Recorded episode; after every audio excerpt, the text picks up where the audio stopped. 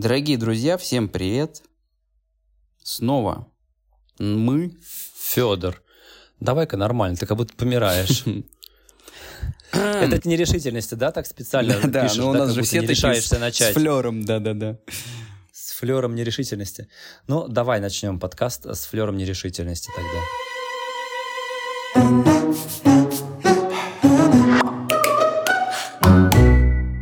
Так и не понимали мы, с чего бы начать, к чему подобраться. У нас в бэклоге было несколько тем. В общем, выбирали, выбирали.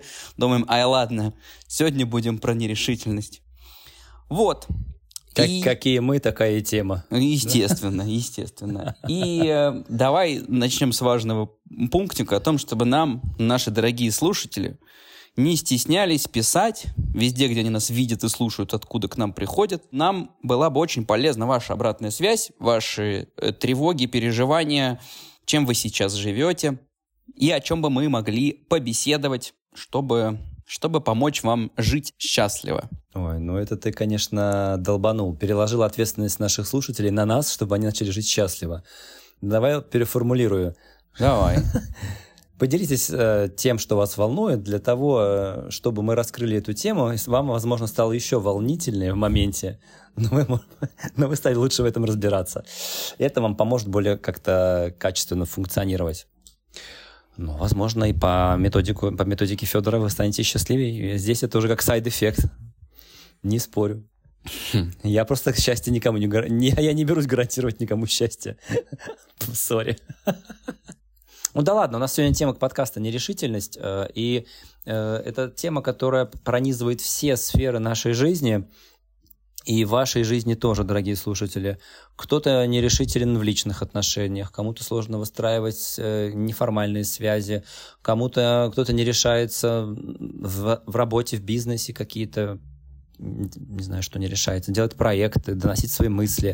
То есть вообще такая тема нерешительность, она, э, она очень многогранная, очень широкая, и мы постараемся сегодня осветить ее с разных сторон, э, где она может быть, с чем это связано может быть, и как с этим поработать, э, чтобы снизить этот э, градус нерешительности, если она вам мешает, если, конечно, ваша нерешительность, как такое охранительное поведение вам помогает, хотя вообще сомневаюсь в этом, ну, значит, значит, не решайте ни на что в жизни и живите спокойно, нерешительными. Нормально тоже. Давай просто какие-то несколько примеров, может, из, из из жизни разберем, с которыми сталкиваются люди часто, может быть, ты встречал, э, в окружении в твоем было какие-то, какие-то яркие были эпизоды нерешительности, которые прям мешала человеку.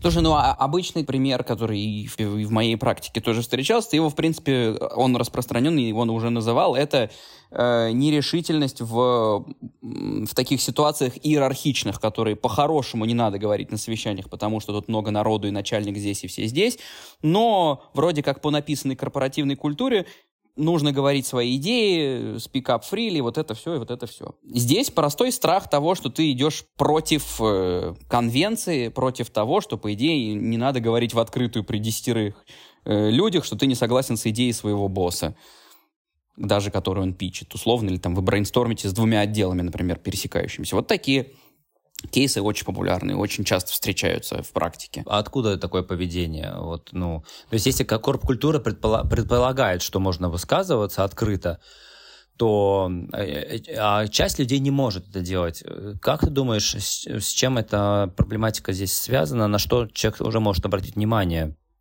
оценивая вот эту свою нерешительность? То есть как он может здесь связки какие-то установить логические? Что происходит? Почему он...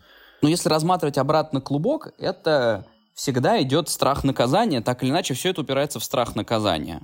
В страх Да. сделать неправильно. Поэтому это вот упирается в то, что это есть фантазийное понимание, что кто-то, не только ты, а поэтому ты отчасти не согласен с этой культурой, ты начинаешь чуть-чуть по, по, по- прошлым привычкам, по при- привычному менталитету и так далее, что ну не надо перечить начальнику. Ну как бы по-хорошему-то и надо для продуктивности. Да, да, хороший пример э, здесь то есть в том, что мы тестируем реальность и не читаем мысли других людей, это потому что это когнитивная ошибка, а, а мы тестируем эту реальность. Давай попробуем лайтово проявить свою какую-то идею, не обязательно конфронтационную, какую-то простую. Предложи ее. Увидишь, что тебя не побили, морду не набили, и все нормально отреагировали. Ну, окей. Возможно, где-то уже, выйдя на следующей встрече, на, может быть, спорную дискуссию, если ты считаешь, что твоя идея там ярче, лучше, или ты видишь ошибки у коллег. Попробуй по, немножко поконфликтовать. Но опять в конструктивном ключе, с уважением, э, не вваливайся в, это, в, в эти когнитивные ошибки чтения мыслей, катастрофизации. Э, оно излишнее, оно только будет твою тревогу разгонять, и страх, и нерешительность будет только прибавлять. Делай шаг назад, выдыхай и пробуй маленькими шагами проверяй. Вот как-то так. Я бы здесь сказал, что вот про это. Эм, что, что еще бывает? Какие бывают еще затыки в нерешительности? Как бы Сейчас будет немножечко сложный пример, но сейчас давай раскрутим его. Перед тобой стоит, ну, скажем так, больше одной опции, из которых ты не можешь однозначно сказать, какая из них лучше. Ты предпочитаешь не делать ни ту, ни другую и доезжать хотя бы до куда-то, где у тебя будет полное понимание или уже времени не останется, тебе нужно будет принимать какое-нибудь уже решение. То есть давай так скажем, что для меня лучше? Слушай, но это же тоже связано с повышенной тревогой и с перфекционизмом. То есть как будто бы должно быть что-то, выбор должен быть таким правильным и таким априорно идеальным, что в нем не будет ошибок, в нем не будет тягот, в нем не будет сложности, он будет легкий, какой-то правильный, какой-то фантазийно такой без напряжения, что ли. Это место, где тебя не обесценят, где ты никогда не испытаешь стыд за ошибку.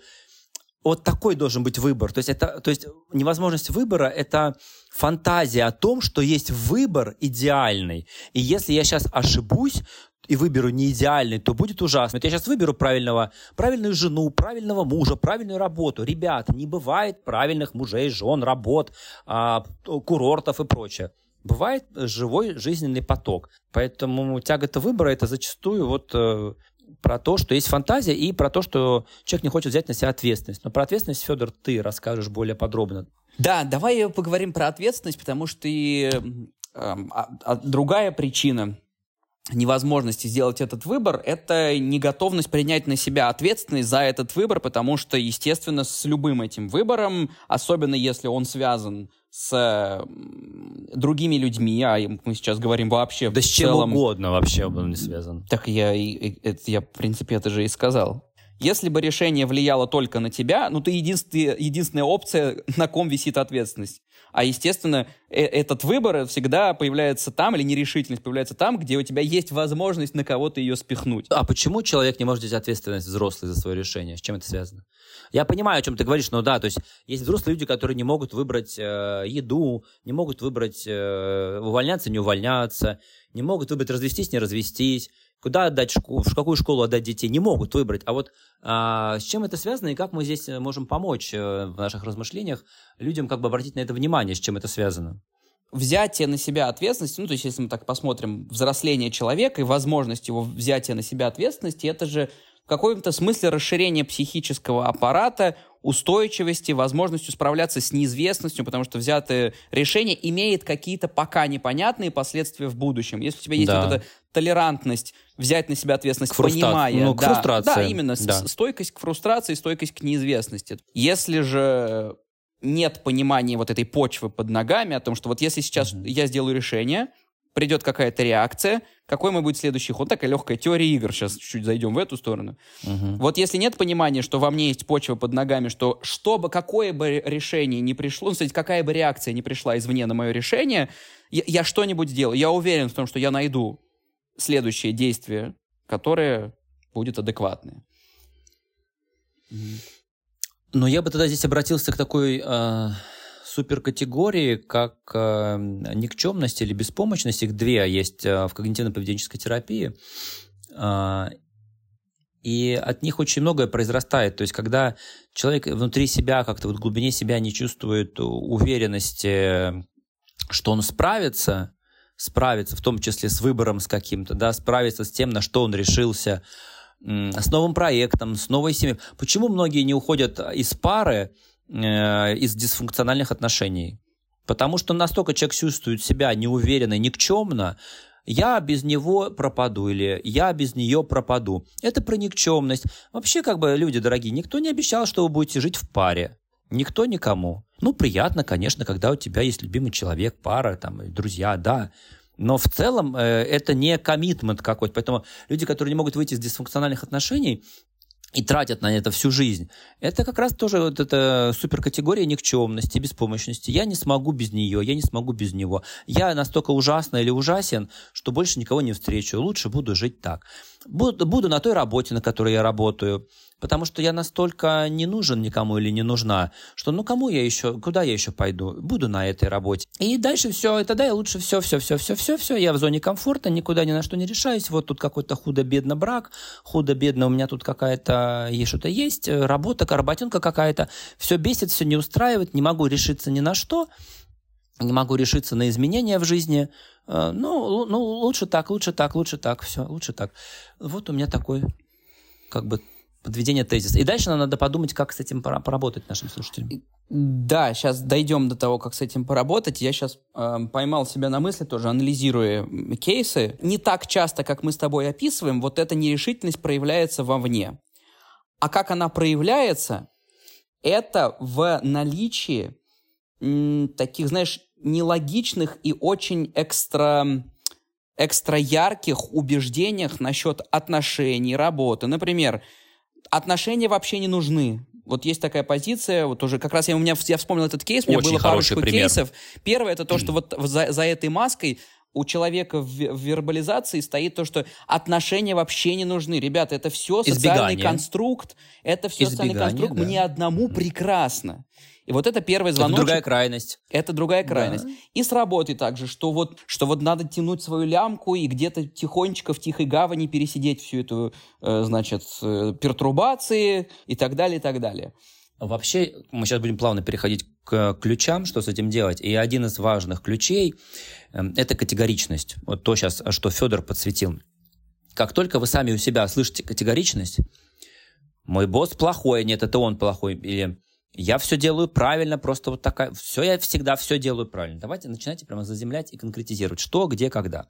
Или я никогда не буду в отношениях, или только вот в этих отношениях, или только большие корпорации. Вот такая жесткая категоричность, она, скорее всего, связана с каким-то избеганием. Избеганием той же самой фрустрации, неопределенности, когда вы замыкаетесь на что-то понятное для себя. Кстати, а, страх отношений очень интересная тема, потому что, согласно статистике европейской, порядка 60% людей ощущают себя одинокими, и примерно 70% людей говорят, что они не хотят заводить семью. То есть такой парадокс. Люди не хотят брать ответственность, не хотят решаться на отношения семейные, потому что это непросто, это надо что-то перерабатывать, да, научаться принимать другого, себя узнавать. Но при этом мы одиноки. То есть мы, нам хочется быть не одинокими, но на отношения э, мы тоже не хотим решаться. То есть это, конечно, тоже избегающая стратегия, такая очень тревожных людей, тревожного нашего 21 века, в котором мы живем. И счастлив тот, кто найдет в себе силы переработать эту тревогу, решиться на что-то и прикоснуться к новому опыту в жизни. Может быть, поменять карьеру, может быть, поменять работу, может быть, встретить отношения новые, интересные. Это вообще все супер уникально. Как работать с тревогой, как работать с этим, с этим, с этим страхом, нерешительностью – Тестируйте реальность. То есть, если это касается работы, пытайтесь быть любознательными. Что сейчас на самом деле происходит, да, там. Вы даже до этого любопытства часто не можете дойти, к сожалению, потому что так переполнены страхом, тревогой за вот это э, непонятное будущее в случае принятого решения, а как там, а что там. Здесь надо себя просто заземлять на, на реальность. Добавлю здесь про, про такую анималистичность, про физиологию. Дрессировка собак. Вот традиционный подход к дрессировке собак говорит о том, что социализировать собаку надо постоянно э, увеличивая нагрузку на ее психику за счет да. новых ситуаций, неизвестных, и тогда даже плюс первая неизвестная ситуация уже будет не так стрессово э, восприниматься. Ну, надо выходить немножечко из своей зоны. Ну, как ни крути, ну, нет варианта, кроме как выходить из зоны. Чтобы тестировать реальность, нужно выходить из зоны комфорта и по одному шажочку тестировать что-то новое, вопреки своему желанию залезть вот в эту в скорлупу свою. Да, да, вот, вот э, здесь, кстати, э, кроме как эм, тестить э, реальность через действие, больше ничего не поможет. Потому что мозг хитро устроен, он нас постоянно пытается обмануть, вернуть в какую-то свою там собственную зону комфорта. Опять повторюсь, здесь чем я люблю когнитивно-поведенческий подход – он полностью моделирует э, работу с клиентом в ту, в ту сторону, когда э, ты реактивируешь какие-то поведенческие стратегии, клиент начинает смотреть, ага, я сегодня на совещании выступил, ой, надо же, и меня никто не ударил, и меня никто, ой, и меня даже услышали, интересно. То есть через, и дальше э, реально анималистичность работает, мы животные так иначе. И даже через позитивное подкрепление мы понимаем, о, можно, пробуем дальше. Да, не всегда может получиться среда, очень важна в формировании личности. У меня вот есть люди, которые отказываются выступать, очень умные, умные ребята, отказываются на больших конференциях выступать. Очень много тревоги, страха, заикаются, потеют, все. Говорят, мы лучше не будем выступать, там, это 10-минутная речь, нам будет стоить полжизни. В чем она будет стоить полжизни? Что случится? Ну, представь, что у тебя эта аудитория, 300 э, человек, вся встала и вышла из зала. Дальше что? Давай это сформулируем в виде второго ключа о том, что а, совет наш с тобой, что попробуйте, как упражнение, смоделировать худшее, что может с вами произойти, вот в, в этой, в, в принятии решения, вот в вашей нерешительности конкретного решения. И прямо проживите прям, это, прям, прям проживите уйдите это, да. в самое худшее. Давай так, вот с точки зрения и имагинативных техник, мы когда представляем что-то, а, вот тревога начинает нарастать, прямо представьте тот тот момент, вот вас, не знаю, вас вот какой-то момент, который для вас самый страшный. Люди из зала уходят, вот вы испытываете, не знаю, тревогу жуткую тревогу, зависните в этом моменте. Прямо вот люди уходят, вы стоите на сцене, вы это представляете, все уходят, и вам прямо жу- жутко тревожно. Тревога имеет э, свойство держаться примерно около минуты. Она дальше проходит. Земля не перестанет вращаться, ты не умрешь, твоя репутация не испортится настолько, что про тебя весь мир сказал, фу, все 9 миллиардов человек смотрят на тебя и говорят, ты говно! И все, не будет так, это, ну, насколько реальна такая ситуация? Она нереальна. Ну, вот, то есть заземляйте на реальность. А на что еще стоит обратить внимание и как можно действовать? Давай про нерешительность, например, а, вот запрос смена карьерного трека, например, да. Вот мне там сейчас... Э, а, вот, мне там сейчас, например, хочется что-то новое попробовать, да, или давно мечтаю об этом, но вот не решаюсь. Хотите попробовать? А что вам? Что вам? Вы реально хотите попробовать? Слушайте, у меня была работа, я работал 24 на 7, но мне очень хотелось открыть ресторан, а я работал в инвестиционной сфере. И знаете, мне хватило э, силы времени э, с 7 вечера до часу ночи учиться в поварской школе, в кулинарной. Ну, потому что мне так хотелось открыть ресторан и попробовать себя, что мне находилась сила потом еще бежать час ночи доделать рабочие дела и к 7 утра вставать ехать в офис.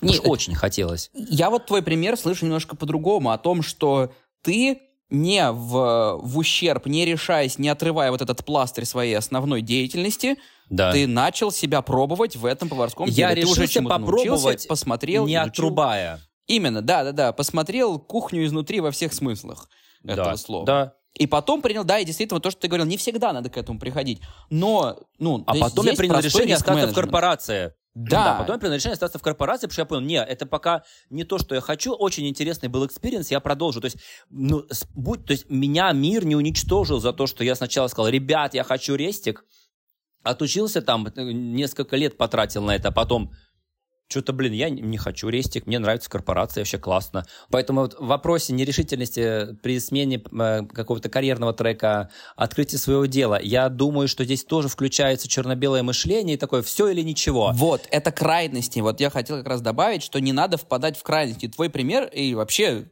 там, тот аргумент, который мы сейчас несем, это то, что есть возможность пробовать себя в чем-то новом и делать выборы, не впадая в крайности. Надо рисовать, если я сделаю этот выбор, либо мир рухнет, либо будет все легко. Смотри, вот наше начало разговора, где мы сказали, что одна из проблем да. это когда ты рисуешь, что идеальный выбор, он самый легкий. Он, да, его нет. Да, его но нет. никто и не говорит, да. что он будет самый сложный, или это единственно правильный, неправильный. Это Абсолютно. просто один из выборов. Если есть возможность попробовать, потестировать, ну, сделай, и все. Конечно. И посмотришь поиграешься в какую-то новую для себя деятельность, сделаешь выводы, увидишь изнутри и выйдешь из своего чего-то привычного. То есть ты и из скорлупы вышел и попробовал.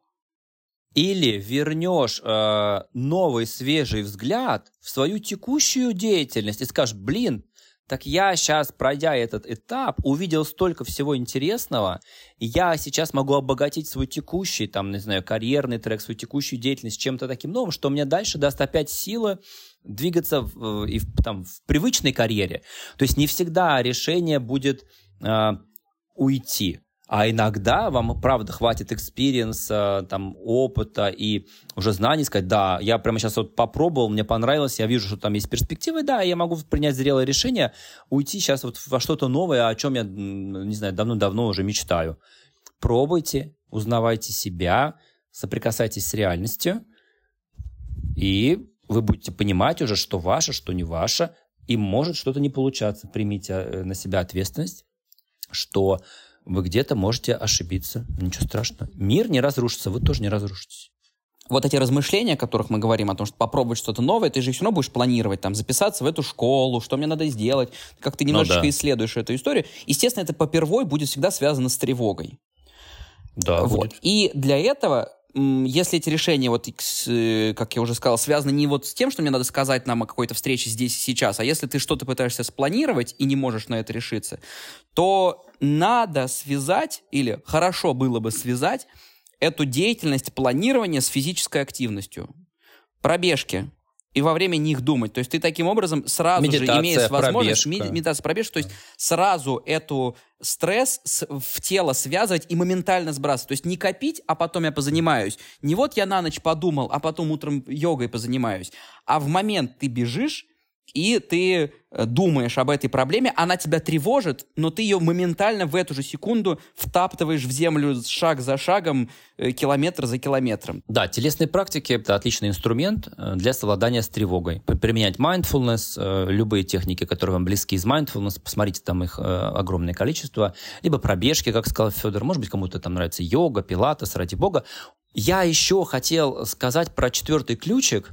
Друзья, если вы заметили, что у вас есть такие отыгрывания, когда вы испытываете тревогу перед решением, например, вы начинаете сразу есть, идти очень там, активно заедать что-то, а, либо какие-то еще у вас есть э, реакции, подслеживайте, какие мысли к вам в голову приходят, о чем вы думаете, в какие моменты. Это вот как раз очень часто связано с тем, что ваша нерешительность она будет вот через такие вещи отыгрываться. То есть вы вместо того, чтобы пойти сделать какой-то важный звонок или подготовить, подготовиться ко встрече какой-то важной, которая вас тревожит, вы будете избегать ее, вы будете садиться что-то есть, например, или, может быть, не знаю, скроллить ленту в Инстаграме часами. То есть вот в таком отыгрывании проходит будет время, а на самом деле вы такие, а потом вы скажете, а у меня не было времени подготовиться, а у меня нет времени на изучение ничего нового, а мне некогда учить английский, мне некогда...